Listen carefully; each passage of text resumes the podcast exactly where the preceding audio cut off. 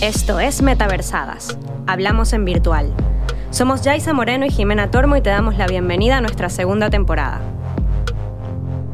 En el capítulo de hoy daremos fin a la trilogía de Pioneros XR y hablaremos sobre el futuro de la industria y a los retos a los que nos enfrentaremos. Comencemos. Hola Jai, buenos días. Hola, buenos días. ¿Qué tal? Muy bien, ¿cómo va todo? Muy bien, aquí estamos en... Estamos llegando a la Tercer, al tercer capítulo del primer bloque de la segunda temporada. es decir, a la parte en la que hablaremos sobre el futuro de la XR, de los proyectos inmersivos y del metaverso, hacia dónde nos vamos, de, la mano de nuestros eh, invitados, los pioneros del XR, bueno, muchos de ellos. Así es que llevamos hablando con ellos eh, sobre el pasado en el primer capítulo, sobre el presente en el segundo y en este tercero sobre el futuro. A ver qué nos van a contar. Así es. Y bueno, vamos a empezar un poco eh, con una pregunta que nosotras ya conectamos al presente, ¿no? que es el tema, está vinculado al tema del metaverso. Eh, sabemos que hay muchas opiniones al respecto. Hay algunas personas que hablan de que un metaverso en toda regla eh, podrá existir de aquí a 10 años, por ejemplo. Hay gente que dice que en menos tiempo. Hay opiniones varias, hay muchos temas, hay mucha, mucho debate. Em, pero bueno, a ellos les pedimos que por favor eh, nos dijeran en sus propias palabras cuáles creían que eran los mayores retos de, de la industria de cara a la construcción del metaverso. Y, y, bueno, em, empezando, vamos a empezar por Pera, que como sabemos por los dos capítulos anteriores es el fundador de Vision, una de las empresas más antiguas de, XR en España, y actualmente es el fundador de Metacampus, una empresa que está centrada principalmente en impulsar a, empresas, emprendedores en, en, lo que es el, eh, ecosistema Web3. Entonces su respuesta está bastante enfocada en lo que sería la interoperabilidad, el desarrollo de blockchain y la Web3. Entonces vamos a escuchar esta perspectiva que, que, bueno, para mí destaca precisamente porque de todos nuestros pioneros es la persona que más se ha involucrado en lo que es la Web3, que hay que ser también, hay que saber diferenciarla de lo que es el metaverso, ya lo hablaremos un poco más adelante. Vamos a escuchar. Por otra parte, el desarrollo de, blockchain ah, y toda la parte de Web3 lo, que nos da es, una nueva, digamos, ah, capa, por decir algo, digámosle, de, economía real. Ah, y cuando decimos economía real, es economía, es cultura, es, propiedad digital. es el tema también, uno de los temas de, la identidad. Entonces, esto permite que realmente todo el mundo sea una mezcla entre creador, consumidor, ah, fan. Es interesante lo que comenta Pera, porque y esto lo he escuchado de varios teóricos que tienen que ver con, con, el mundo de la Web3, y es la separación un poco de lo que es esta filosofía de lo que es la idea del metaverso. El, metaverso más he visto en términos espaciales, en términos de creación de contenidos, y la Web3 entendida como una nueva manera, una nueva filosofía de gobernanza, de economía virtual, de creación de tu identidad. Eh, y además de, eso, ¿no? de, de, del o sea, aquí está muy involucrado con el reto de la interoperabilidad, que es un punto importantísimo y quizás a mí de lo más importante. Para mí no, mm, una cosa no, resta a la otra, ¿eh? pueden convivir. de hecho, para mí los dos, ah, los dos medios, ¿no? El, poder tener el metaverso desde diferentes entradas, que es lo que permite un poquito estas tecnologías XR, con la economía que hay detrás, poniéndole esa capa, como dice uh, Pera, es precisamente lo que va a converger en lo que llamamos el metaverso, ¿no? Claro. Pero es interesante eh, el hecho de que mm, desde diferentes perspectivas de diferentes profesionales lo centren como en un, en un solo sentido, ¿no? Es decir, un, una persona que se dedica al XR pues lo va a orientar en plan, no, el metaverso es VR únicamente. Otra persona que se dedica a la Web3 dirá, no, no, es únicamente blockchain, ¿no? Hay muchas cosas a explorar aquí. Sí, no, a mí me parece interesante sobre todo explicarlo al, público general ¿no? en, en este sentido, la, la, diferencia que hay entre lo que son los espacios y el, el contenido y las experiencias por un lado y por el otro la manera en la que eh, se mueve una economía ahí dentro, se mueve una identidad, em, bueno, ya todo lo que tiene que ver con assets digitales, ¿no? Cómo añade una nueva capa descentralizada que, bueno, más adelante vamos a ver también cuando hablemos de, en otros capítulos del tema de los NFTs, nos meteremos ya más de lleno en lo que es la filosofía del, del Internet abierto, del Web3 donde entenderemos esto en mucho más detalle. Pero para mí aquí, bueno, importante esto, destacar el reto de la interoperabilidad, que, que es importante y que en este sentido ¿qué ocurre? Que ahora mismo tenemos como islas, ¿no? De alguna manera, tenemos muchas plataformas que están aisladas y lo hemos hablado también en la, en la temporada 1. Em, entonces, esta nueva capa de blockchain nos permitirá, en parte, esta posibilidad de trasladar nuestra identidad de un lugar a otro, ¿no? Y, Sí, eh, de poder mover los tokens, poder mover los NFTs, poder mover los archivos eh, digitales 3D dentro de una plataforma, dentro de otra. Lo que se tienen que generar son nuevos estándares para que esto tenga cierto sentido, ¿no? Claro.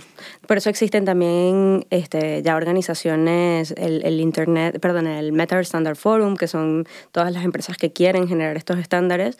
Y de hecho, una de las preguntas que yo le hacía a Pera era justamente los estándares van, están un poco en yo encontraba allí un, punto de conflicto entre la filosofía Web3 y los estándares, me dice, no, para nada, es que al final necesitamos los estándares precisamente para que pueda existir una mayor eh, fluidez entre una plataforma y otra y que nuestra identidad también pueda, pueda fluir ¿no? dentro de, para este que los ecosistema. Para que los contenidos también sean eh, más coherentes dentro del sentido metaverso al que le, queremos dar, ¿no? Que esto es metaverso, esto no lo es, ¿no? Es para que la gente creadora pueda generar en base a, una bueno, a un, a un, marco, a un marco predefinido. ¿no? Eso no, no, quiere decir que no se pueda volar y hacer contenidos diferentes, porque esta industria es y más de 100%. Es así, es así.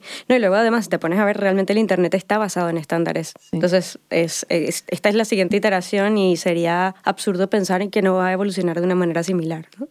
Y entonces justamente hablamos de estándares y lo que nos cuenta Pera de esta dualidad entre los estándares y la descentralización es lo siguiente.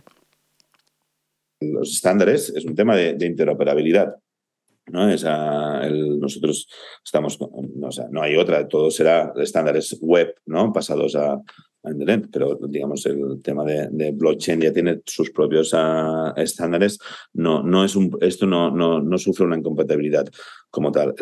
Em, sí que el, en el fondo, pues bueno, ¿quién, quién se está encargando de liderar los estándares? Pues un poquito las empresas que, que, que, por defecto ¿no? Es, es, normal que sean las grandes empresas, etcétera.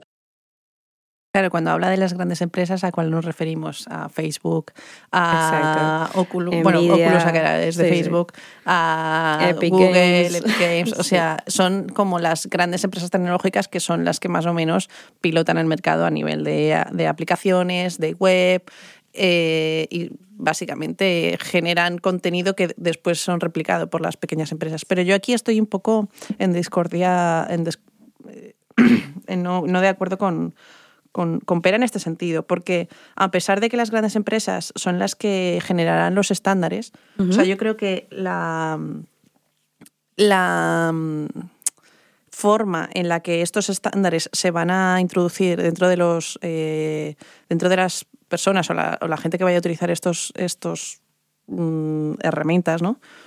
No viene un poquito de, de quién es de de las grandes empresas, sino de, precisamente los que las usan, ¿no? Es decir, eh, las pequeñas empresas generarán pequeños proyectos que estarán asociados a una necesidad muy concreta de un nicho muy concreto para que se puedan llevar a cabo y serán las grandes empresas las que se fijarán, que esto sí ha pasado un montón, ¿no? Se fijarán en estas pequeñas empresas y los atraparán dentro de ellas, ¿no? Entonces así se generarán estos estándares.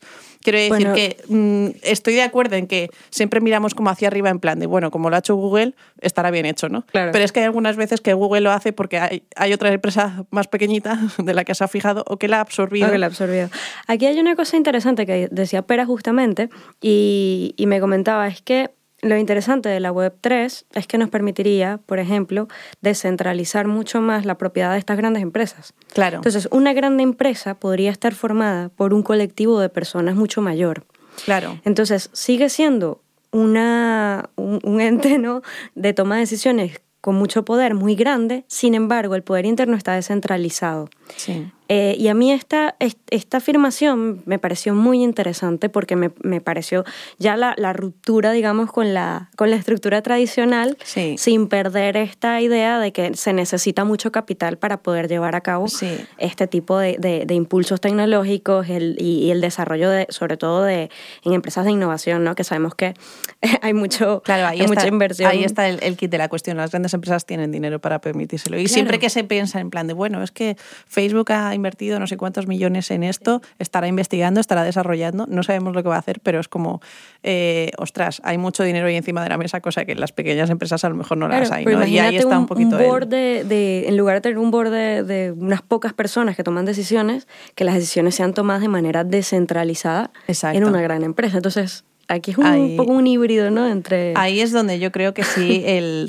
sector en sí de la innovación va a ir un poco a descentralizar los contenidos, pero a descentralizar también el, desarrollo, ¿no? El desarrollo de, la innovación. Entonces, junto a esto, estas pequeñas empresas o las grandes, o vete a saber quiénes van a liderar esta industria, pero ¿qué proyectos se van a hacer? ¿Qué tipos de proyectos se van a hacer? ¿no? ¿Se va a hacer VR? ¿Se va a hacer AR? Y esto es una de las preguntas que, que, hemos querido preguntar a Jorge, eh, en la que desde su punto de vista, qué es lo que queda por hacer, ¿no? Que se ha desarrollado mucho la realidad virtual eh, a nivel de narrativa, ¿no? Pero mm, los otros, eh, las otras herramientas, ¿cómo se han quedado, no? Vamos a escucharle. Bueno, yo creo que todavía queda muchísimo por averiguar. O sea, llevamos nada, eh, todavía estamos rascando la punta del iceberg en lo que es narrativa dentro de mundos inmersivos. simplemente hay que pensar que, la, por ejemplo, la realidad aumentada aún prácticamente le hemos tocado muy poco la realidad aumentada inmersiva en cuanto a cuestiones narrativas, porque aún no ha llegado, digamos, al consumidor. O sea, a eso es otro melón que cuando lo abramos bien abierto va a ser espectacular, ¿ok? Eh, es verdad que la narrativa más desarrollada ha sido la de Video 360 eh, con 3 grados de libertad y la de Real Time ahora con 6 grados de libertad, pero todavía en esas narrativas queda muchísimo por hacer. Pensando simplemente que ahora los, los, los, los eventos, eh, live acting, live entertainment, en, este metaverso, con actores detrás, etcétera, eh, ya te cambia el concepto y te genera una serie de, de nuevos enfoques, nuevos géneros que, que un vídeo 360 no te lo aporta y que incluso una narrativa preprogramada eh, tampoco te, te, permite, ¿no? Entonces, el abanico que se abre de pronto con este aspecto transocial es, es, es, enorme y todavía infinito y todavía queda muchísimo que, que, que, rasgar. Vamos, evidentemente, evolucionando, pero aún queda un camino tremendo, lo cual a mí me parece apasionante, ¿no? Yo siempre digo que, que somos, yo me siento un afortunado enorme por eh, intentar aportar algo, al igual que hace más de 100 años hubo gente como Méliès, como Einstein, como Porter, que crearon un lenguaje de cine de la nada. Cuando antes, al principio, lo que hacían era filmar teatro, ¿no? y ya empezaron a mover la cámara, a utilizar los lenguajes de los tamaños de planos, pues en, en, este momento se nos ha dado a nosotros temporalmente una oportunidad igual, ¿no? Igual de valiosa que intentamos aprovechar. Así que yo estoy muy agradecido y, y el futuro sigue siendo apasionante para los que nos gusta contar historias, no ya contar historias, sino involucrar al usuario dentro de esas historias, ¿no? En lugar de storytelling, story living, como a mí me gusta decir siempre.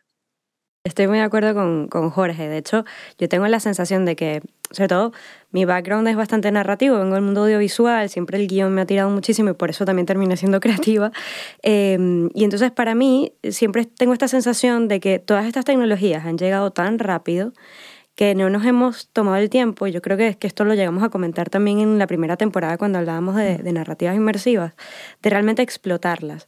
Y yo tengo la sensación, la impresión de que ya el hype, porque hay un hype del metaverso del que hemos hablado, pero también ha habido hypes eh, intermedios de, de, que tienen que ver con las tecnologías XR, ¿no?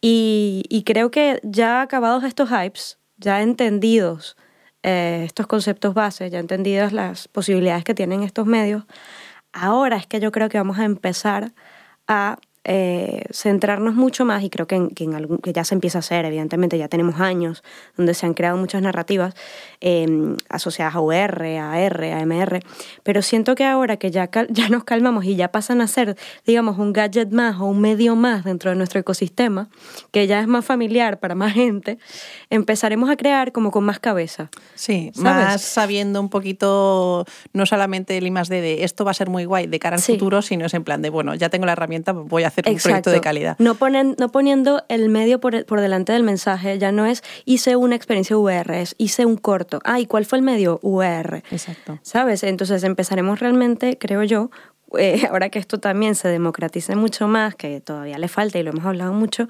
pero yo creo que empezaremos a, a centrarnos eh, acabó el hype más en el mensaje que en el medio. Sí, y lo curioso es una de las cosas que dice aquí Jorge, es el hecho de que, por ejemplo, en las narrativas 360 y en las narrativas de VR sí que está eso un poquito más controlado y sí que está un poquito más experimentado, barra, eh, se han hecho cosas, ¿no? Sí. Pero eh, ¿qué pasa con el AR, con el MR? ¿no? ¿No deja de ser una herramienta eventual o le vamos a dar también esa narrativa? Y ahí es donde hay un mundo por explorar tremendo, ¿sabes? Sí, sí, Porque no hay el, el, el, fin de poder mezclar la, los eh, medios, los, bueno, la información digital dentro de tu entorno uh -huh. hace que tú puedas vivir una historia Sí. en tu mismo entorno, ¿no? Entonces, ¿cómo la vives? ¿Cómo experimentas con ella? A través de gafas, a través de una pantalla de una tablet, de un, teléfono, ¿no? Eh, ¿Lo haces de manera individual en tu casa o lo haces en un evento social eh, con tus colegas que vas al parque o quedas en casa de, tu colega? Es decir, todas esas eh, opciones a nivel de narrativa, ¿no?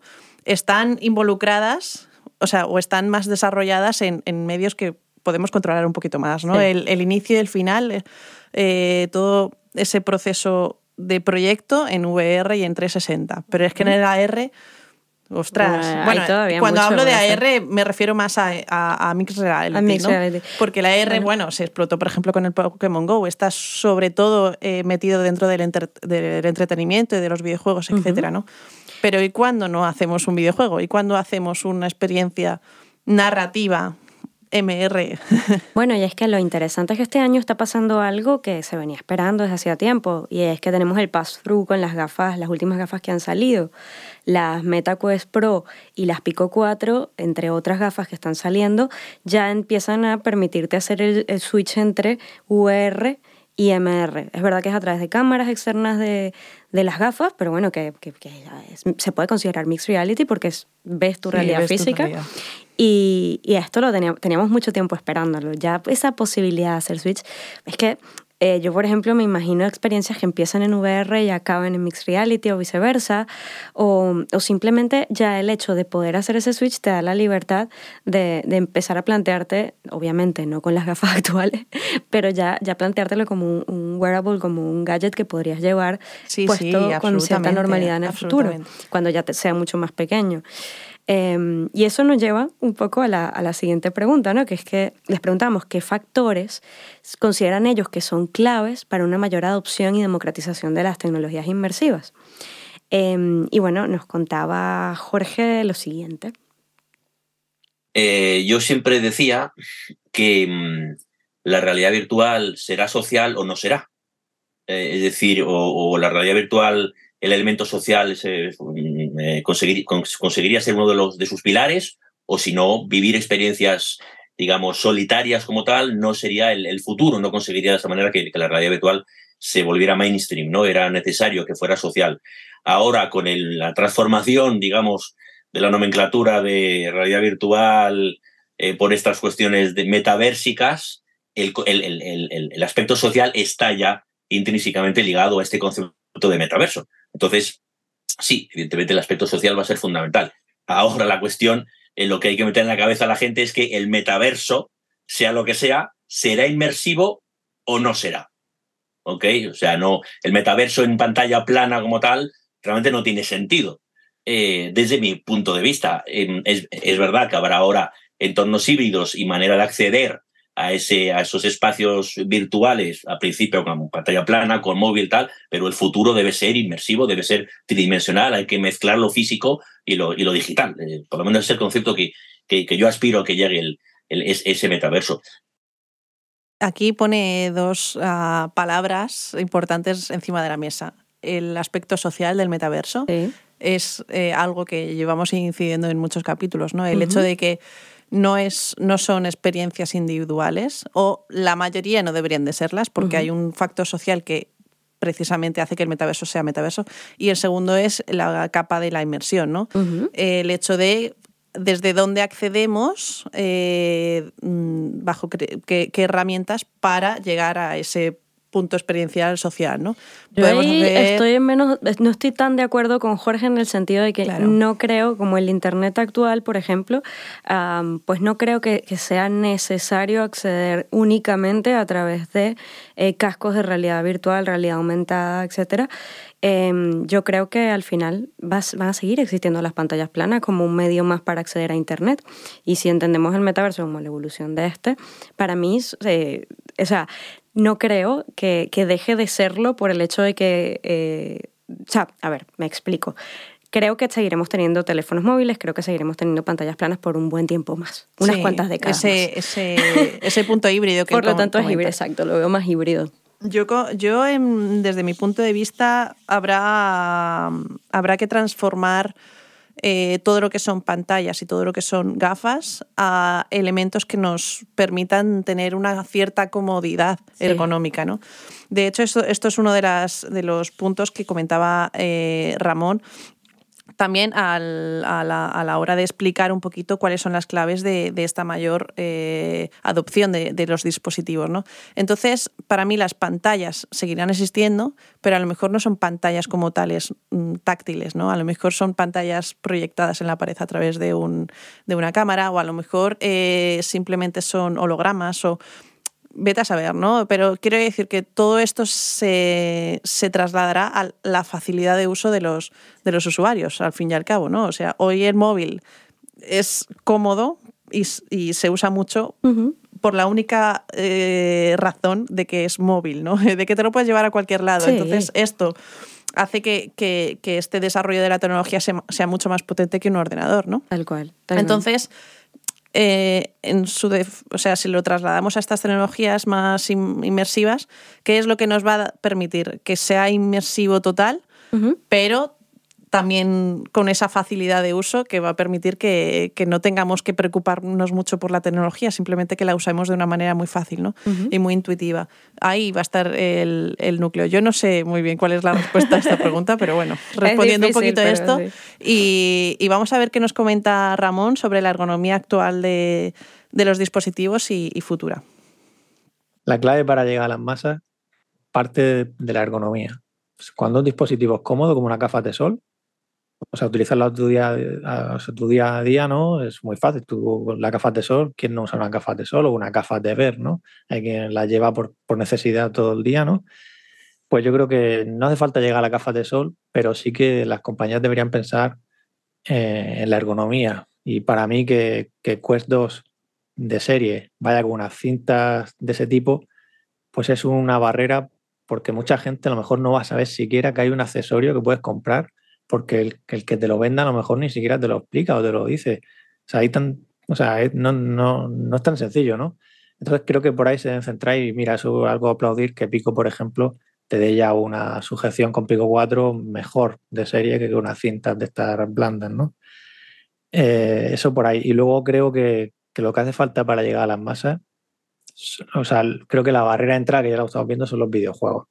Y para llegar ahí lo que hace falta es inversión no se puede llegar de otra manera. Y habrá que ver lo que ocurre el año que viene con PlayStation VR 2. Me refiero por el tema de, grandes nombres y habrá que ver la apuesta porque todavía no la sabemos. Claro. Eh, bueno, Ramón además es jugón y, y, su perspectiva siempre va muy ligada al mundo del videojuego, pero definitivamente no podemos negar que la entrada de estas gafas ha sido gracias a precisamente a los gamers del mundo VR que, sean, que han sido el, principal público de estas marcas, ¿no? Pero al fin y al cabo son los que más tiempo utilizan las gafas, no las utilizan en, eventos especiales, sino en, en plan, estoy disfrutando de una experiencia narrativa con un montón de gadgets, con un montón de botones que te puedo tocar, que me vienen monstruos por todos lados. O sea, realmente la comodidad es algo básico, ¿no? Totalmente. Entonces, el hecho, esto también ha habido una, evolución dentro de las gafas, ¿no? Empezamos con gafas conectadas con un montón de cables, que me acuerdo los típicos setups que tenías que colgarte eh, las gafas del techo, o sea, el cable del techo, porque claro, estaba por medio y como tenías las gafas, pues te te, te caías porque Sí, te, sí, te sí, sí. tropezabas con tus propias gafas, eh, hasta por, por fin ser inalámbricas, poder eh, Claro. luego mm, esa evolución de los tres grados de libertad a los seis, poni- poniendo las gafas con, con camaritas que pueden esca- escanear tu entorno. Y ahora lo que tú dices, ¿no? Ese mix eh, que nos permite ver nuestro entorno, Nuestro con, entorno. con nuestro entorno virtual y haciendo las gafas no solamente con más eh, field of view, sino más cómodas, que pesen menos. O sea, Claro. hay una serie de evolución este que todavía además- le queda. Todavía queda, pero este año además una cosa interesante que, que ya existía, ¿no? El Location Based Entertainment, que es que, bueno, generas una, una experiencia multijugador en un espacio físico donde recreas el entorno virtual, ¿no? Entonces hay una, una correlación entre el mundo físico y el virtual, pues tocar ciertos elementos del mundo físico que están representados en el mundo virtual.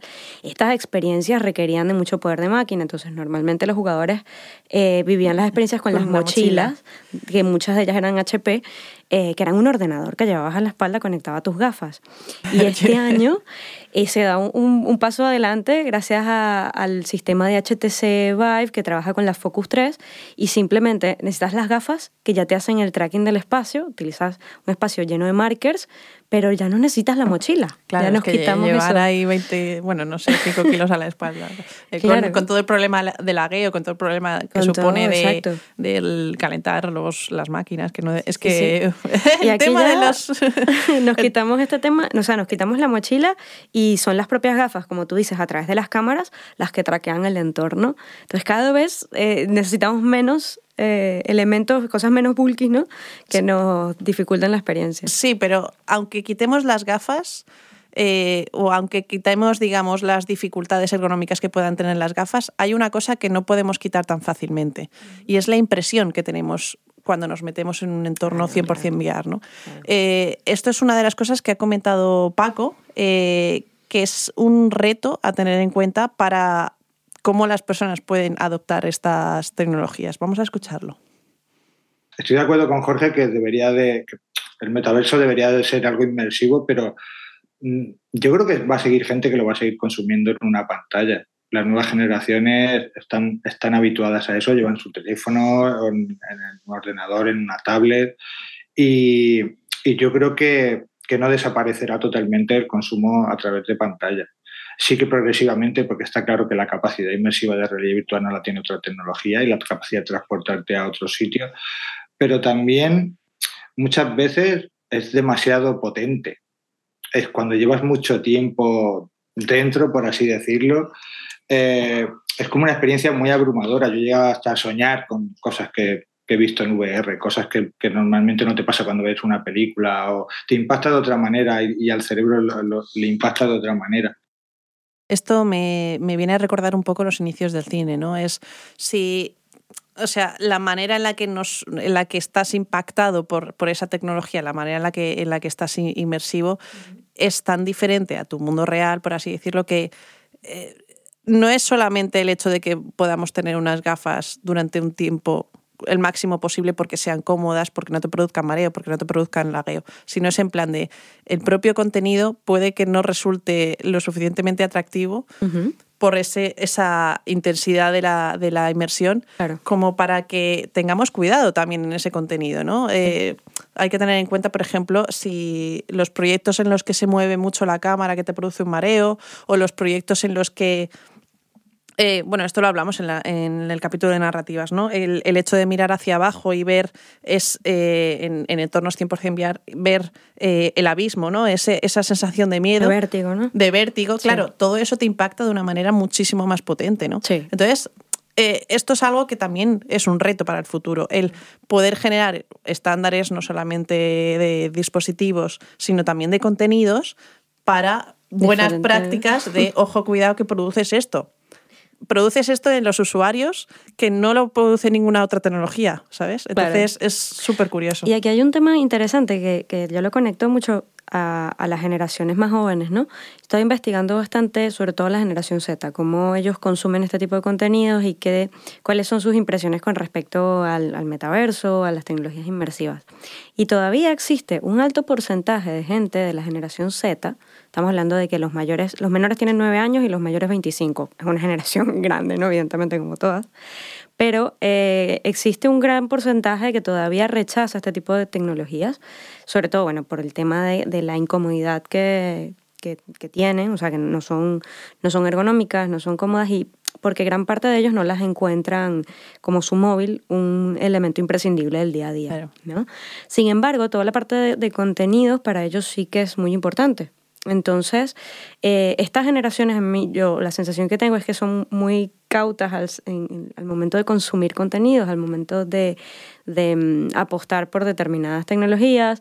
Y, y, creo que poco a poco los iremos encantando en la medida en que seamos posibles, eh, capaces perdón, de generar contenidos interesantes, como dice Jorge, eh, y como dice Paco, sociales sobre todo, que es una generación muy social, pero por otro lado, como dice Ramón, la ergonomía para ellos es es una base es una, clave. Y es una barrera. Es una ¿no? barrera todavía. Eh, y es curioso, eh, este, centrémonos en, en, el, en el VR, no tanto en el AR ni en el MR, uh -huh. ni en plataformas virtuales, por supuesto, porque desde web seguiremos entrando por, por bueno, oh, quién sabe, ¿no? Pero es más cómodo entrar por uh, pantallas planas. Pero si nos centramos solamente en el punto del VR, uh -huh. aquí hay un debate muy grande entre si, que, si el VR será eh, extendido para, digamos, el público común o será únicamente centrado en eh, como una herramienta o como una... Um, como, como, como, con... De nicho. De nicho, sí, ¿no? Es como para algo súper concreto, ¿no? Uh -huh. Y aquí, eh, en este debate,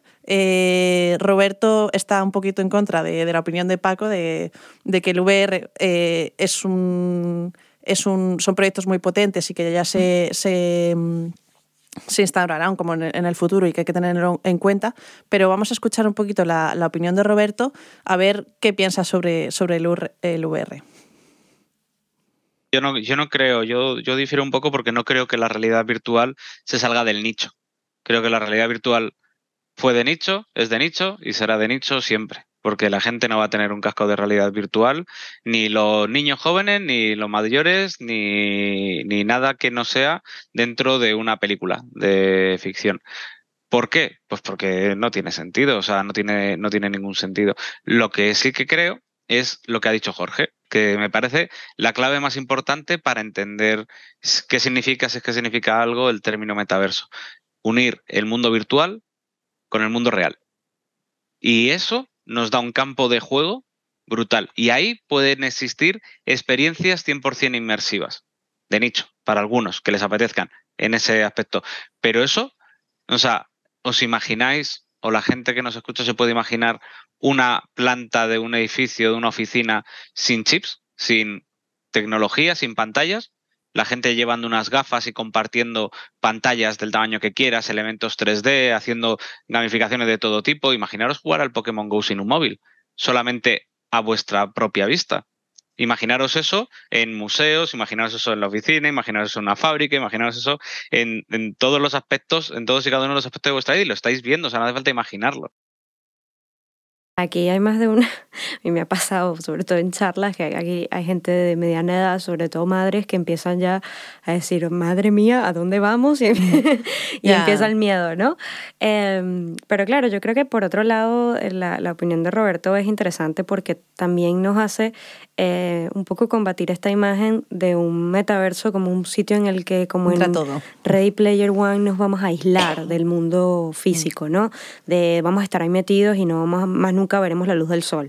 Y esta es la imagen que mucha gente tiene. Además, yo creo lo que comentábamos en, los dos capítulos anteriores, creo que fue en el del presente, que, que hablábamos de, de, que quizás uno de los mayores errores de Meta fue vender el metaverso como algo puramente eh, VR. Sí. Y, y, claro, para mí esto también nos, o sea, esta opinión de Roberto nos plantea una, un abanico grande de, de posibilidades sí. que hace que, que, escapemos de esta imagen un poco distópica que, que, a veces la gente se hace cuando ve, cuando ve cosas del metaverso, ¿no? Cuando ve, Yo estoy totalmente de acuerdo con, con Roberto en que el VR uh -huh. sea de nicho. Sí. Por, desde mi punto de vista, esto dependerá mucho, pero porque para mí el VR, al contrario del, del MR, que sí que, le veo muchísima más utilidad para los usuarios estándares o de la calle, vamos a llamarle, ¿no? los que no están acostumbrados a trabajar con ello casi todos los días, eh, el VR sí que será de nicho. Yo creo que tiene muchísimo potencial pero desde dos puntos de vista diferentes. Uno es desde la pura narrativa eh, de entretenimiento, ¿no? Llamémosle videojuegos, llamémosle cine en VR, o experiencias eh, con un inicio y un final marcado para un evento en concreto, para unos objetivos en concreto, ¿no? Para producir esas eh, emociones al espectador de, de, una manera que no se puede producir con ninguna otra tecnología, eh, pero y por otro lado como herramienta, ¿no? E, ese nicho, o sea, el VR sí sirve para muchas cosas, pero será una herramienta para diferentes sectores, ¿no? Una herramienta para el sector tecnológico de la automoción para, mm, yo qué sé, para construir coches o, vete a saber el qué. Otra herramienta para el arte, por ejemplo, para pintar dentro de un entorno VR que tenga cierta perspectiva. Una herramienta para la medicina, una herramienta para diferentes sectores como herramienta dentro de un eh, ciclo productivo, por así decirlo. Para la educación, para, la educación, etcétera, ¿no? Es decir, que tendrá su nicho, su objetivo, su herramienta que no será aislada de otras herramientas complementarias. Es decir, que se utilizarán en plan, ah, pues me viene bien explicar el espacio en VR porque así te metes en el espacio. Pero eso no significa que no te voy a coger un libro y te voy a decir, mira, aquí está la teoría de, de yo qué sé, de, de, la gravedad, yo qué sé, lo que sea, ¿no? Entonces, ese para mí será el nicho. El, entretenimiento, por un lado, y, el, eh, y la herramienta tecnológica, por otro. Yo creo que esto conecta muy bien con lo que también hemos hablado de la utilidad y el valor agregado. O sea, este tipo, estos son medios. O sea, yo, yo, yo, es que, insisto, dejemos de confundir medio y mensaje, ¿no? Que a veces es, bueno, es, lo que decía antes, ¿no? Hice una experiencia VR y ya me basta, ¿no? Tienes que explotar ese medio, tienes que buscar otras maneras de contar a través de ese medio. Y, y para mí esto de, de la utilidad y de, de, un fin claro eh, son claves al momento de, de, desarrollar contenidos que vayan, como tú dices, ¿no? Destinados a una, un nicho específico, una profesión específica, una Em, bueno, hablábamos de educación, hablábamos de medicina, o sea, un área, una industria específica. Y esto conecta con, un poco con lo que comenta Oscar, ¿no? Oscar nos habla de eh, los problemas cotidianos cómo estas tecnologías pueden, eh, van a ser importantes. Y, aquí, bueno, a ver qué nos cuenta, vamos a escuchar. Yo creo que la tecnología que dé solución a los problemas cotidianos será aquella la que se lleve el gato al agua, será aquella la que llegue de verdad. Toda aquella tecnología que me permita hacer lo que hago de una mejor manera, más cómoda, más rápida, más eficiente, acabará siendo adoptada por muchísima gente. El problema de la VR y de la XR es que todavía está dando soluciones a problemas inexistentes. ¿no? Entonces, eh, por ejemplo, por hacer práctico el ejemplo, cuando Meta dice vamos a quitar los monitores para utilizar las gafas virtuales, se está metiendo en un jardín muy, muy complicado, porque nadie ha pedido quitarse las pantallas, porque esas pantallas van a seguir estando dentro del visor. No te estás quitando una manera, una, una inter... Eh, ¿Cómo se llama esto? Eh, eh, interacción. No, no, estás creando una interacción diferente para esa aplicación. Estás trasladando un monitor a un monitor virtual. Es el mismo concepto. Entonces, em, es muy difícil que alguien que tiene ya una inversión hecha en sus monitores decida meterse en un visor para ver las mismas pantallas o parecidas a las que tiene fuera. Este, este ejemplo me, llama mucho la atención porque dice, dice no, no te vas a poner a, mirar unas pantallas en, en, un espacio virtual porque tienes las pantallas físicas, ¿no?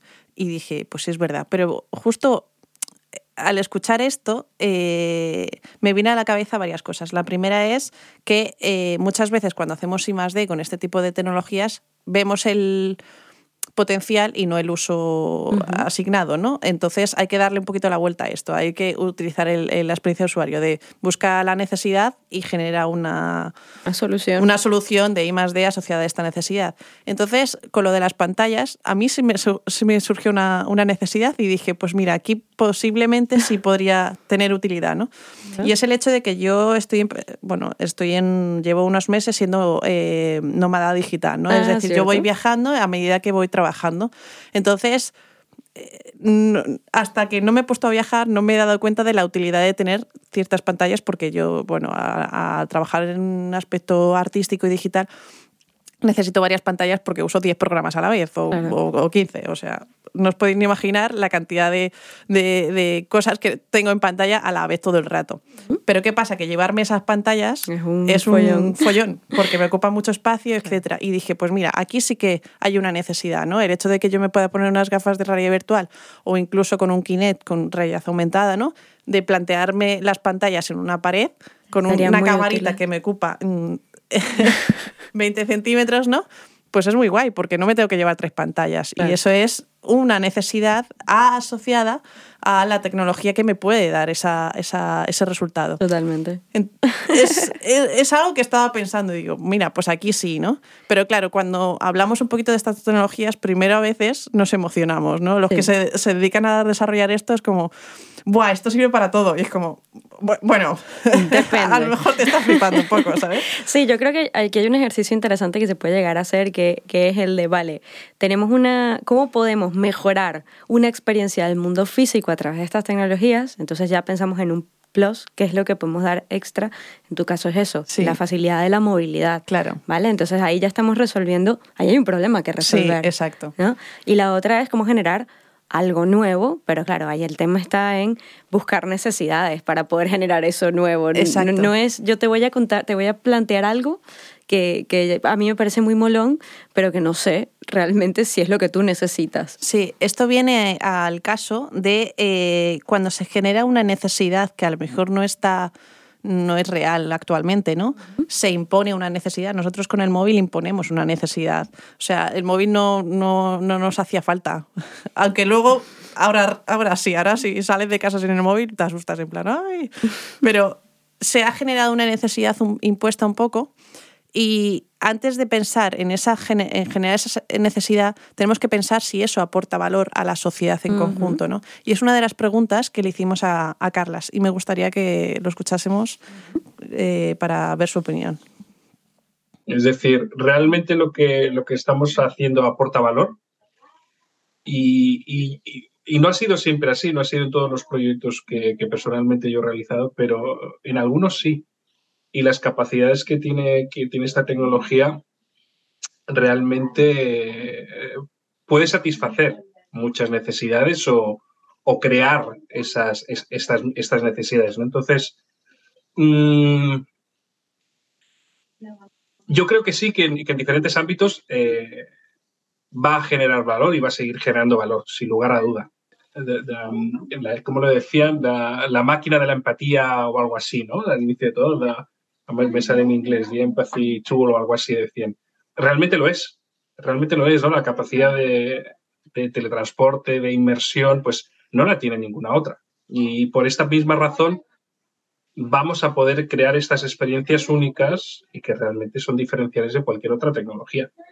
Por tanto, sí, pero sin lugar a duda van a venir otras que no que son más para, para cubrir presupuesto, para cubrir presupuesto de marketing de agencias, de clientes y ya está.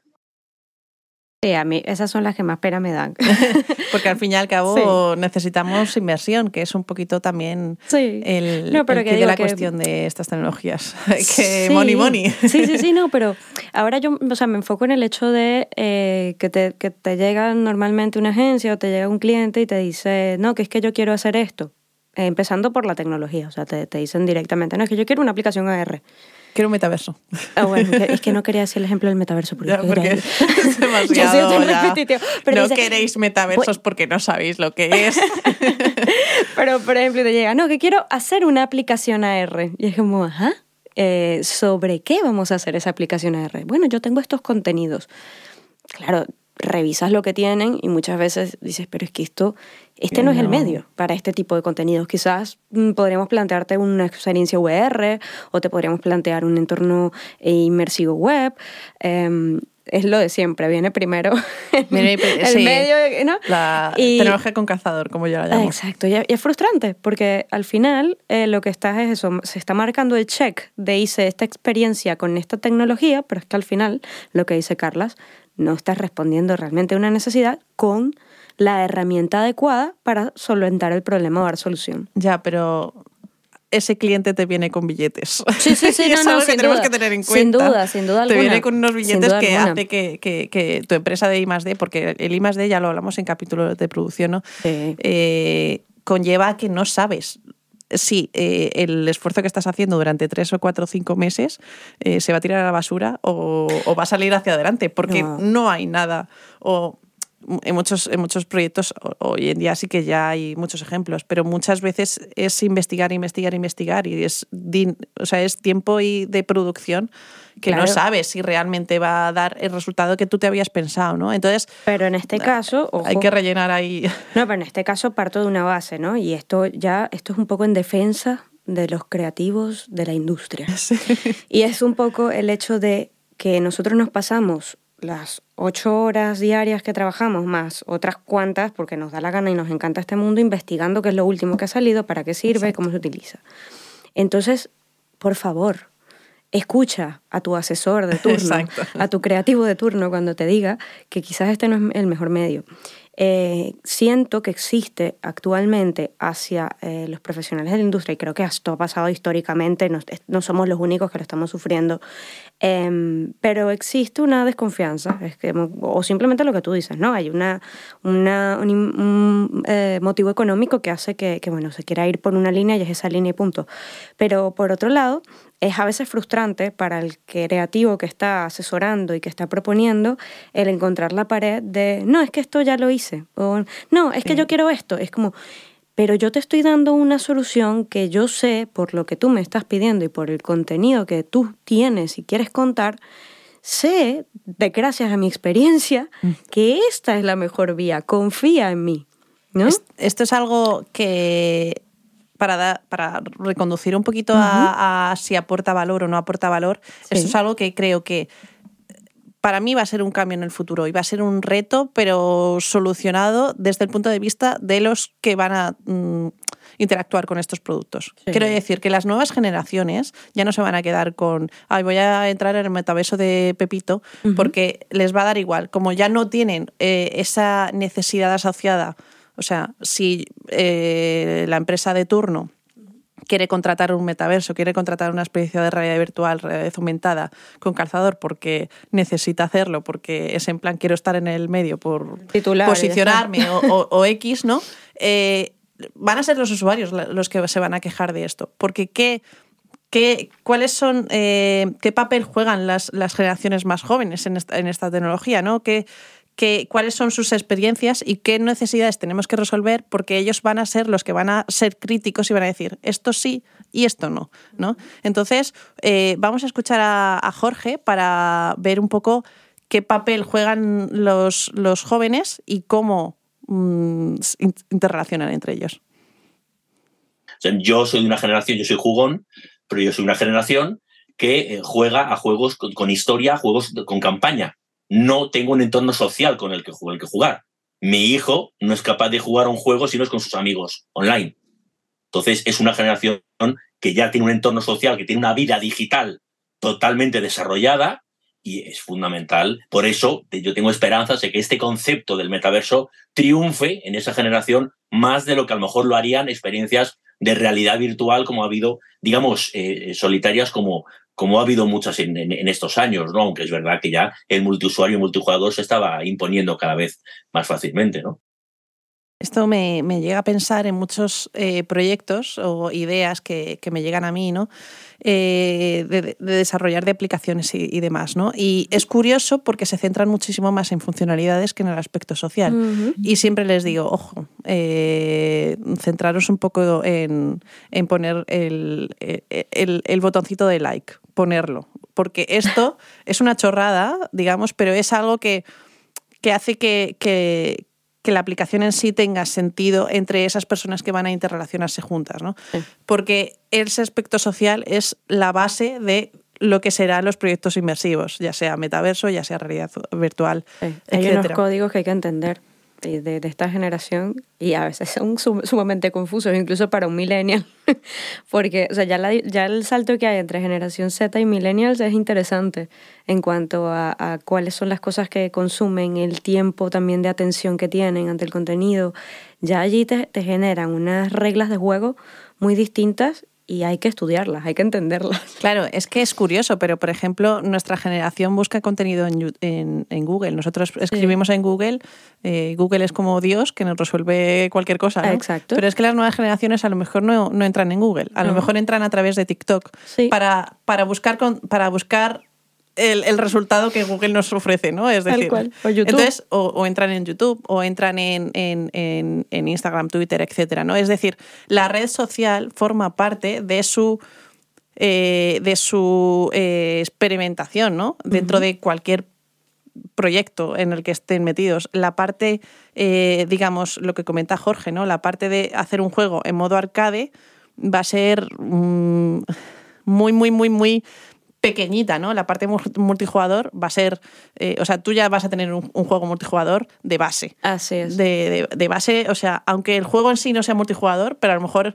el contenido que tenga ya es en plan de, bueno, pues tu partida podrás compartirla, podrás, eh, yo qué sé, sacar tus... eh, lo que sea, ¿no? O sea, podrás compartir pantalla para meterla en YouTube, compartirlo por Twitch, es decir, aunque el, el- propio proyecto o, la propia experiencia de, esa aplicación no sea multijugador, porque eso complica mucho las cosas a nivel de programación, pero la aplicación en sí o todo lo que lo envuelve en esa experiencia sí va a ser compartida. Y que luego además este, ha cambiado también la manera en la que se consume YouTube. Nosotros veíamos vídeos o ve- veíamos este, bueno, contenido que un youtuber subía eh, semanalmente. Ahora se ha impuesto el, el streaming. Y estas son generaciones que lo que quieren es estar en constante conversación con las personas con las que siguen y le escriben a través del chat y entonces reciben una respuesta en vivo. Esto es lo que alimenta precisamente esa necesidad más social. Y luego que los influencers a los que siguen son personas con las que se identifican, gente o bien de su edad o gente que les transmite esta idea de soy uno más, ¿no? Exacto. Se acabó la celebridad inalcanzable.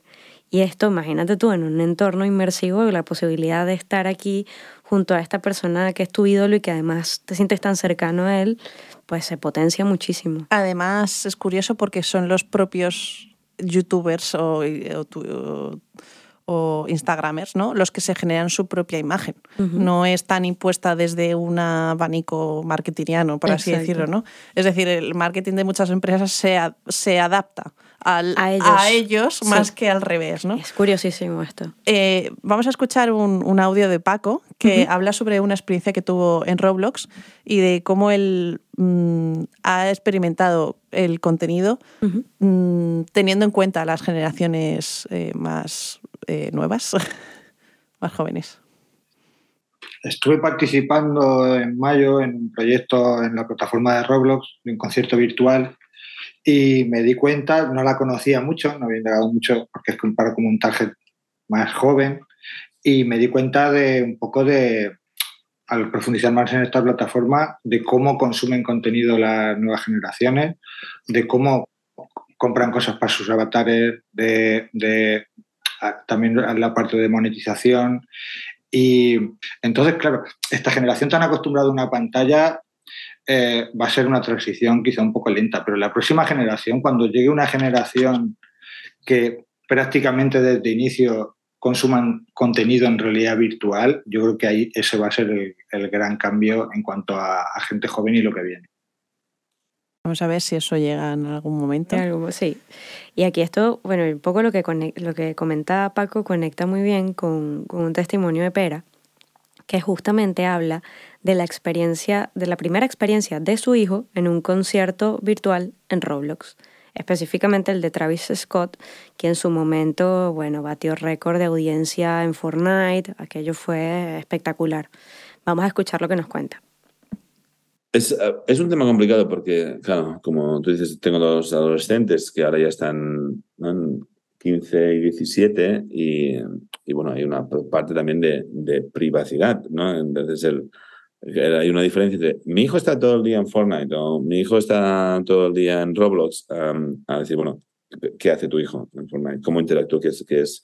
Entonces um, ahí es un evento. Pero sí que es muy interesante ver cómo, cómo utilizan esas uh, plataformas, ¿no? Uh, el tema, antes como comentaba, ¿no?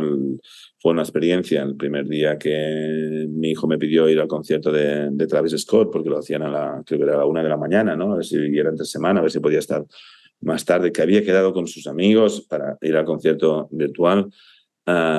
entonces, el concierto empezaba a la, creo que era la una, pero habían, era muy gracioso porque habían quedado a las doce y media, ah, porque luego Ah, ¿sabes? A la hora punta los servidores ah, se petan, ¿no? Y entonces hay que, hay que ir antes. Como nosotros cuando íbamos al concierto físico, ¿no? Que tenías que ir antes porque si no luego la, era, ¿no? Se hacían muchas colas para entrar y, y, y entrabas a la tarde al concierto.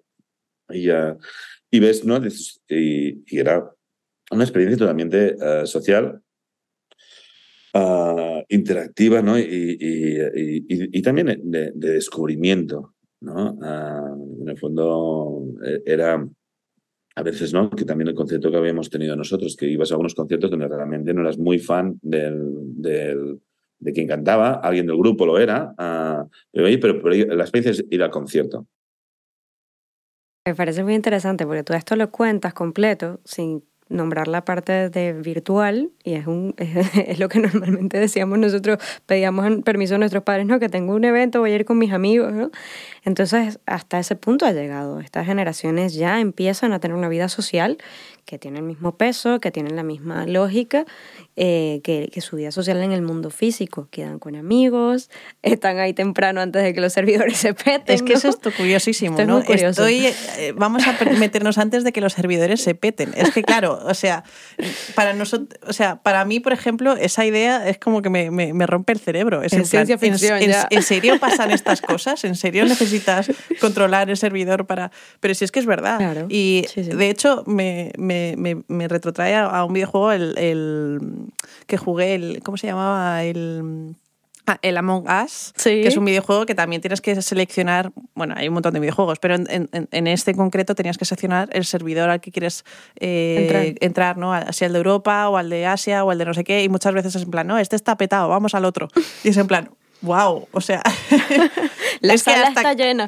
Claro, hasta, que no hasta que no estoy un poco en el ajo de, de cómo interactúan esta gente, ¿no? Como tanto en los videojuegos como en, en experiencias de estas de conciertos y tal, que te metes ahí y dices, ostras, es que existen problemas que en nuestra vida, en tú y yo no hemos tenido nunca. Y, las generaciones nuevas las tienen, pero de una manera súper natural, ¿no? Sí, sí, sí. Es como es el equivalente de está lleno el sitio, vámonos a otro bar, ¿sabes? Sí, es como, es como nosotros cuando, cuando pensamos en plan de, hostia, ha caído WhatsApp, ¿sabes? Y, y, de repente es como, sabemos lo que pasa, ¿no? O ha habido un boom de noticias en Twitter y sabemos que se difunde eso así.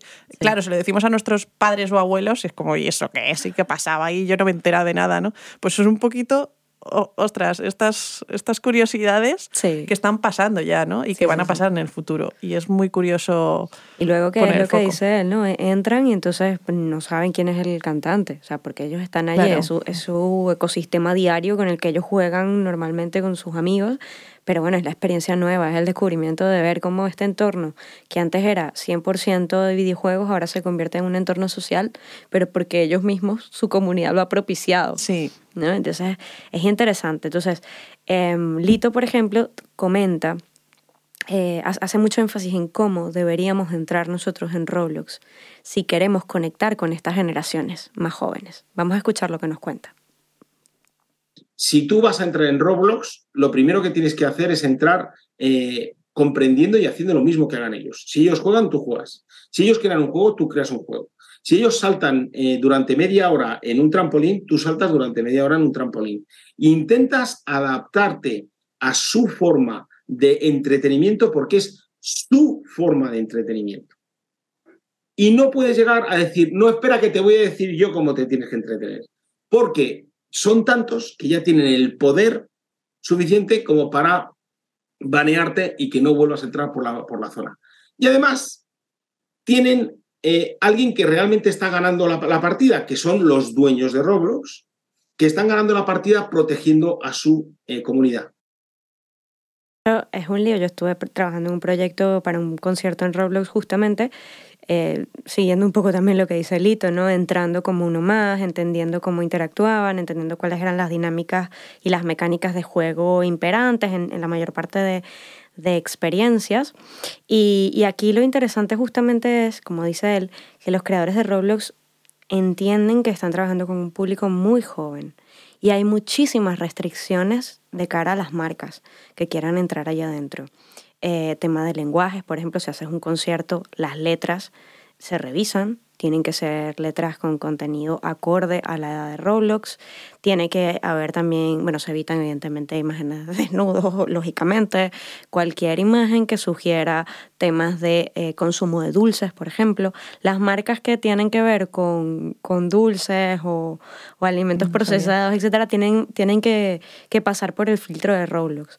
Entonces a mí me parece muy curioso, como dice Lito, ellos al final se, son los que están ganando la partida porque han entendido muy bien al sector, pero al, perdón, al target, y además lo están protegiendo y por lo tanto todas las experiencias que tienen lugar allá adentro, siempre que sean eh, pues, realizadas por alguna marca y tal, son, son bastante cuidadas, bastante filtradas. Eh, es verdad que hay mucho contenido también que se genera a lo loco, como en cualquier otra plataforma, pero digamos que siempre eh, la gente de Roblox es bastante policía en ese sentido. Es que es eh, precisamente la palabra que, iba a utilizar, ¿no? Tú cuando vas a un concierto también te registran por si llevas eh, drogas o llevas una pistola o llevas un cóctel molotov o lo que sea, ¿no? Pues es un poco lo mismo. Es el hecho de tú tienes una, un filtro de, de, protección porque no dejan de ser menores de edad. O sea, aunque esté en un mundo digital, precisamente hay que protegerlos mucho más. Pero siempre con, una, con un equilibrio hacia el hecho de que son creadores de su propio contenido, ¿no? O sea, no solamente eh, me refiero a que, a que Roblox como cualquier, como otras plataformas te dejan un poco. O sea, las plataformas virtuales en general eh, tienen esas, eh, esas herramientas que te permiten un poquito que tú puedas crear, que seas usuario creador, que ya hablamos de esto en, en, el capítulo de la primera temporada, ¿no? Entonces, mientras que puedas crear con una cierta libertad, protegida, ¿no? Este es el, un poquito el, camino que se tiene que seguir, ¿no? Sin miedo y sin miedo de decir, bueno, mi hijo entra en las plataformas, sí, bueno, vale, vamos a protegerlo, pero por otro lado, que entre, ¿no? Es, su forma de jugar, es su forma de entretenerme y es su forma de socializar. Y no pasa nada. es, una totalmente eh, eh, combinable con su forma de, de de relacionarse con sus colegas de la escuela y con, sus amigos de, su barrio, ¿no? Es decir, es que ahora mismo tenemos que saber que hoy en día no pueden alejarse de las tecnologías, sino tienen que convivir con ellas. Bueno, pues ayudémosles a convivir de una manera sana. Totalmente. Y, no, pasa nada. No, no pasa nada. Y por otro lado, yo creo que, que los padres, esto sí es un mensaje más para los padres, creo que deberían eh, entrar, deberían probar, deberían tanto Fortnite como Roblox, Minecraft, son plataformas donde está sucediendo esto. Animal Crossing es otra. Eh, son quizás las cuatro plataformas que ahora mismo tienen a más gente de la generación Z y de la generación alfa. Creo que hay que entrar y entender cómo funcionan esas mecánicas, por suerte existe la policía ¿no? de Roblox que está también protegiendo a tus hijos de alguna manera, pero bueno, evidentemente eso no te garantiza que siempre el contenido que consuman o siempre las personas con las que traten allí dentro tengan las mejores intenciones. Entonces hay que estar muy conscientes, hay que estar muy al tanto de lo que sucede en estos entornos. Sí, pero cuando los padres entran y, y experimentan también, hay que tener en cuenta de que son o sea, de que su mentalidad no es la de sus hijos, ¿no? Y esto es un poquito, eh, un poquito que viene un poquito ah, conectado con, un audio que tenemos de Roberto sobre que habla sobre que el móvil será algo de viejos. Vamos a escucharle y comentamos sobre ello. Nosotros vemos, lo que estamos aquí probablemente todos los días, nos ponemos unas HoloLens o unas Magic Leap o lo que sea y estamos viendo hologramas todo el día, pero la gente todavía no sabe lo que es eso.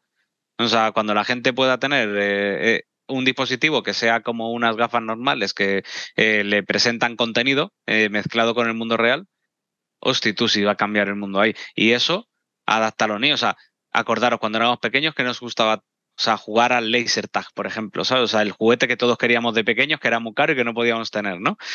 o sea, los niños de ahora no tienen ese problema. Si quieren tener un laser tag, ¿sabes? O sea, se bajan la aplicación del móvil, ¿sabes? Se la ponen encima de una pistola de plástico, pero es que mañana van a ver, ¿sabes? O sea, van a ver cómo cambia el entorno del parque y van a hacer, hacerse un laser tag en el parque o van a hacerse... Es que, es que, o sea, ese es una de las claves en todos los sectores. Lo que cuesta vender un proyecto de ciudad inteligente porque la gente no lo ve, pero es que son muchos millones.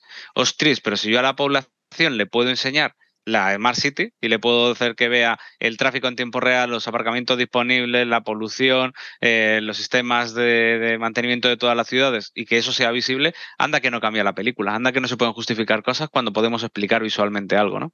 Pues yo creo que ahí está lo que los jóvenes pueden esperar de todo esto, porque no es que lo puedan esperar, es que cuando salgan esas gafas, ¿quién va a querer un móvil? ¿Sabes? Eso es de viejos. El móvil va a ser, o sea, nos lo dirán, el móvil es de viejos, ¿sabes? Seguro. Esta generación lo que quieren es contenido que mole, que sea accesible, que sea rápido. Si es corto, mejor para pasar a otra cosa, ¿sabes? Y con conocimiento de causa de, mis hijos, que están igual, conectados todo el día con los amigos, lo que quieren es estar conectados todo el rato con los amigos y en cualquier circunstancia y para todo. Y yo creo que va de esto. Curioso, porque eh, muchas veces la gente suele decirnos que es que esta generación está aislada. En absoluto. No. Está más conectada, pero de otra manera. Así es. A mí me ha hecho mucha gracia porque ha puesto como dos ejemplos, ¿no? Uno, un ejemplo de la Smart City, de cómo uh -huh. estas gafas o, o vete a saber qué herramientas pueden ayudarnos un poco a nuestro día a día con el AR, pero Luego en, eh, también habla sobre las generaciones más jóvenes que eh, hablan de que el móvil será algo de, de, de viejos, ¿no? Sí. Entonces, eh, un poquito viniendo a, lo que comentábamos antes de cómo los padres van a poder experimentar lo que hacen sus hijos, es que es curioso porque les van a ayudar a ellos. Es decir, tú puedes experimentar eh, o intentar tener una cierta empatía de cómo, los, de cómo tus hijos están experimentando eh, con esas tecnologías ¿no? o en esas plataformas virtuales, pero van a usar su lenguaje que tú no vas a entender porque es su vida y es su, su momento social y tú ya has tenido el tuyo, lo siento, es lo que hay.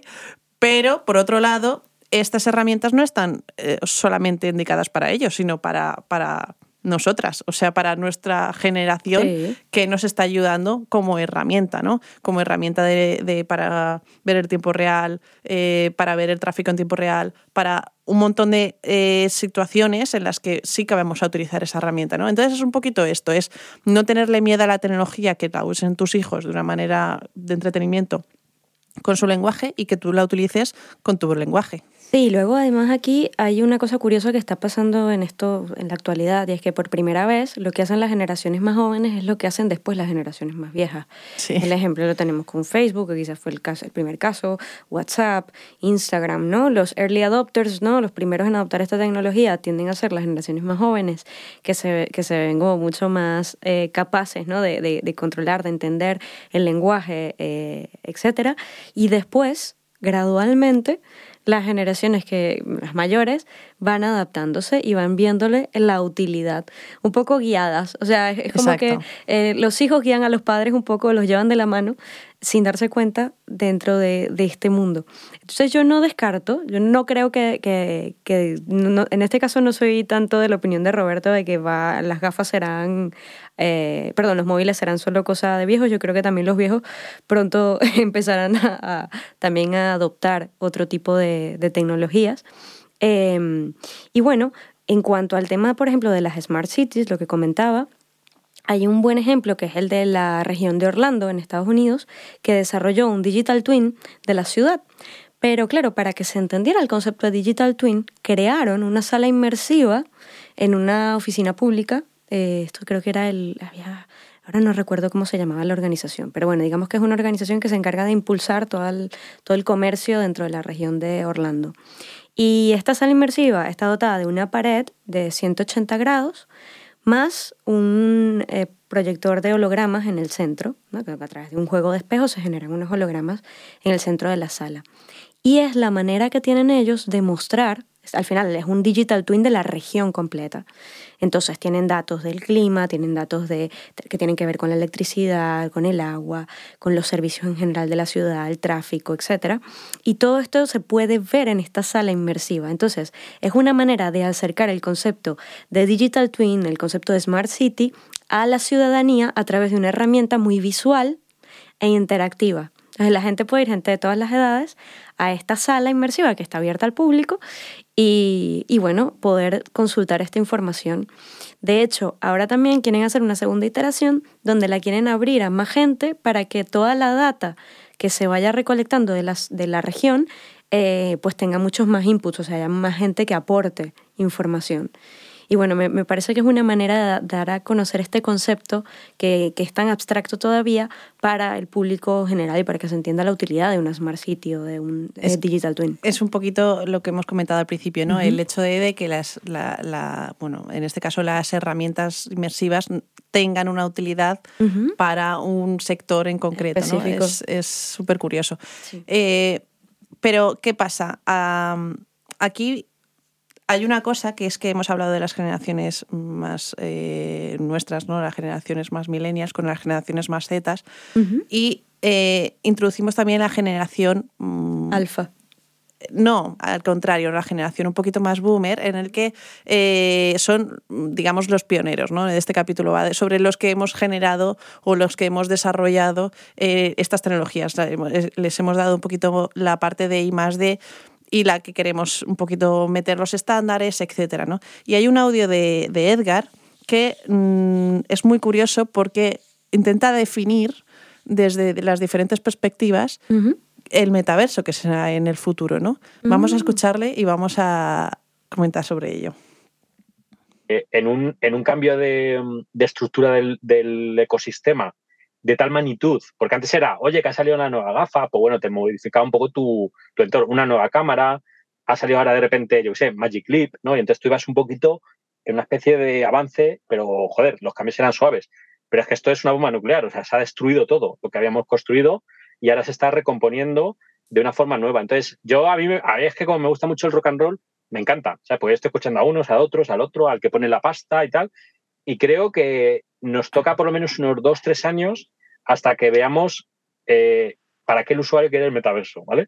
Y si el metaverso tiene sentido, o como ha dicho Apple ayer, no sé si habéis oído, que pasa el metaverso y le va a llamar de otra forma y a lo mejor todo el mundo le llamamos reality iOS, ¿vale? Y de repente todos tenemos que cambiar ahora y todo el mundo va a decir reality iOS, ¿vale? Puede ocurrir cualquier cosa.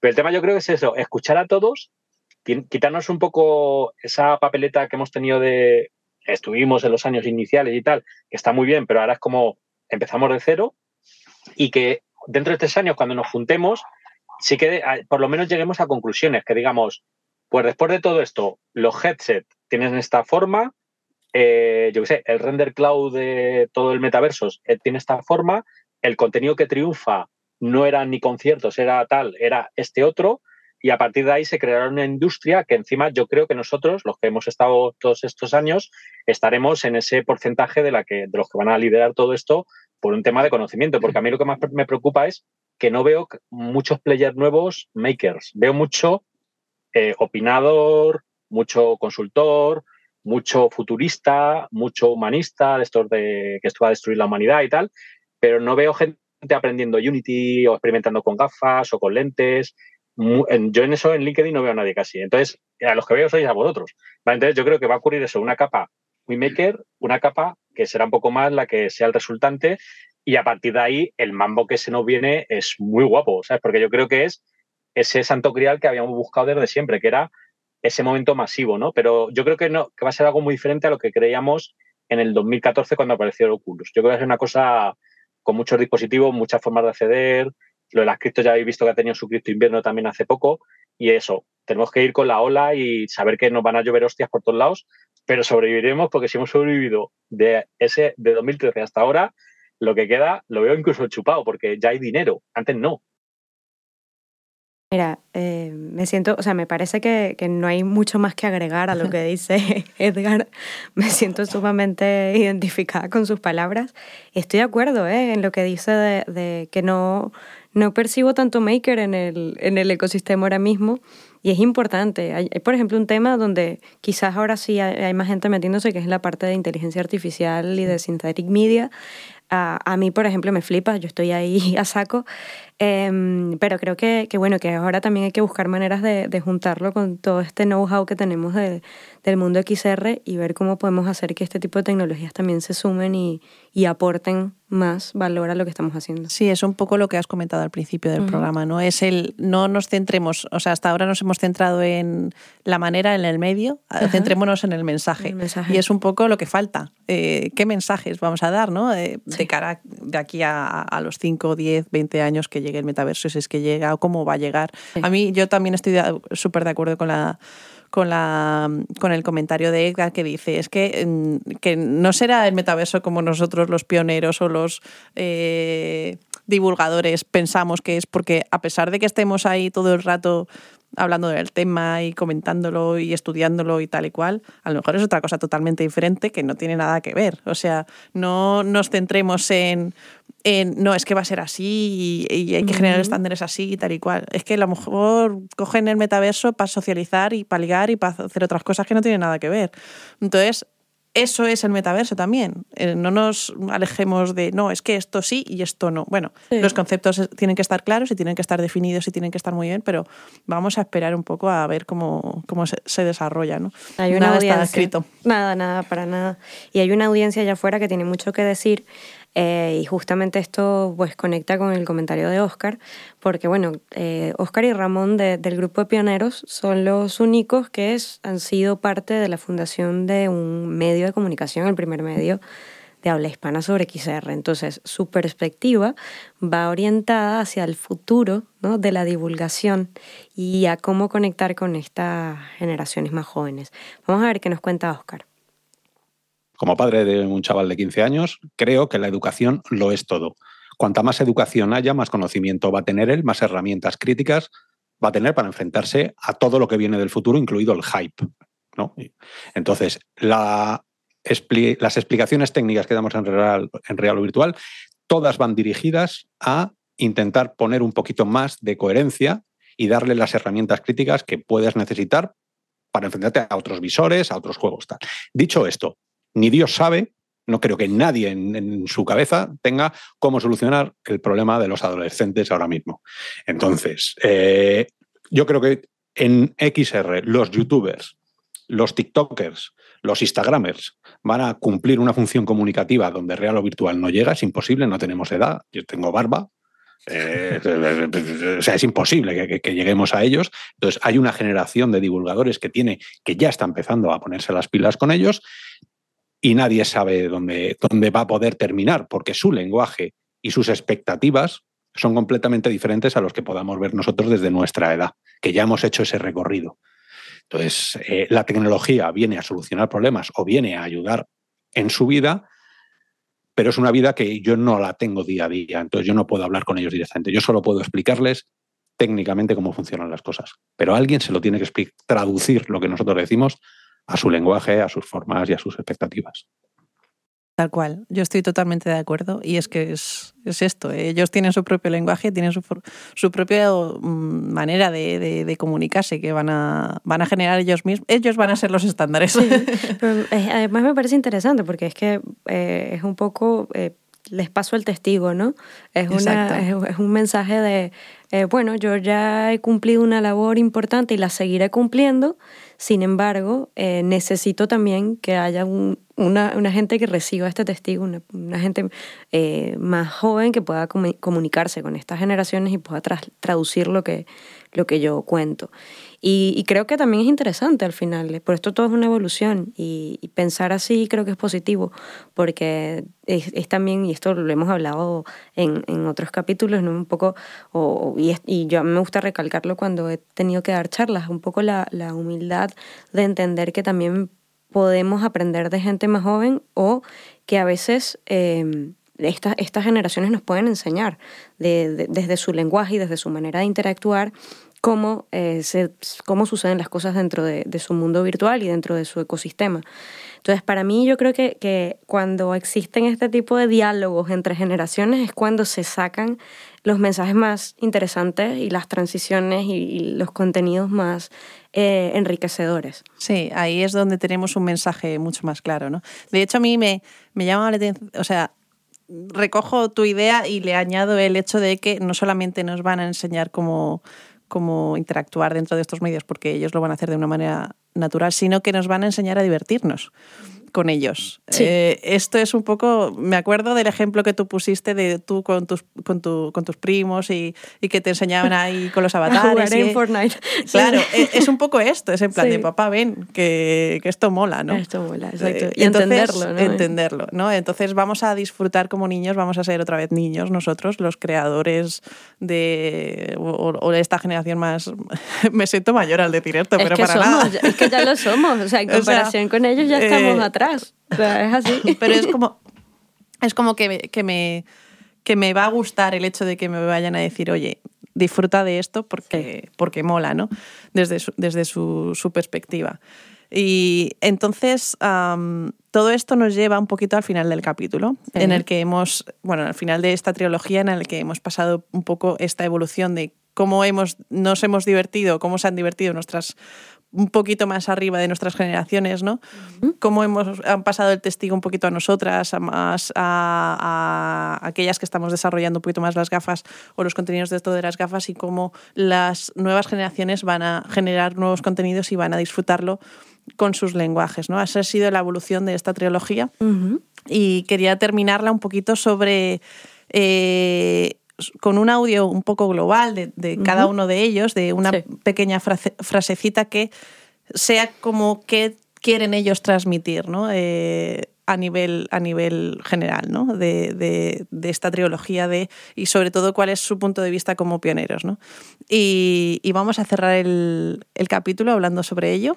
Así que te agradezco mucho este espacio en el que podamos conversar, Jimena. Igualmente. Y nos vemos en el siguiente capítulo. Así es.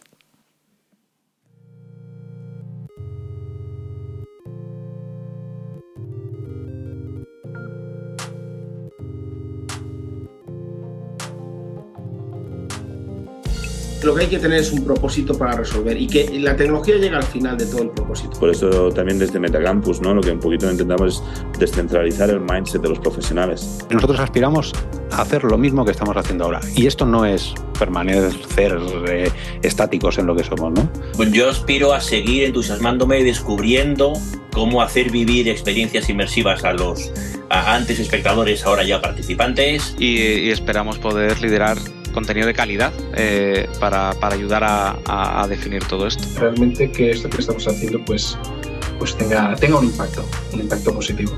Y me gustaría volver a, hecho de menos, experimentar, probar, aprender. y cumplir con mis clientes y hacer cosas chulas y, y pasarlo bien. Y por nuestra parte, aquí seguiremos. O sea, ilusión no nos falta y, y eso. Y verlo con una perspectiva hacia atrás de intentar haberlo conseguido. O sea, yo lo que me gustaría es eso, verlo y decir, lo conseguimos. Y así termina nuestro programa de hoy. Esperemos que lo hayas disfrutado. Recuerda que subimos un capítulo semanal y puedes escucharnos a través de Anchor, Evox, Spotify, Google Podcast, Amazon Music, YouTube y Apple Podcasts. Además, para saber más sobre Metaversadas, déjanos tus comentarios y comparte tus inquietudes en nuestras cuentas de Twitter, Instagram, Facebook y LinkedIn. Si crees en este proyecto y quieres apoyarnos para que siga creciendo, te invitamos a donarnos un café a través de nuestro perfil de Coffee. Puedes encontrarnos fácilmente como Metaversadas. Este podcast es producido y locutado por Yaisa Moreno y Jimena Tormo en Chicago Way Studios, Barcelona. En los controles se encuentra nuestro técnico y amigo Mr. D. El soundtrack del proyecto es obra del maestro del sonido Arturo Aguilar. Mención especial a Victoria Tormo por darnos visibilidad en el maravilloso mundo de las redes sociales y a la gente que nos apoya para hacer de este proyecto posible. Muchas gracias por escucharnos. Te esperamos en el siguiente capítulo.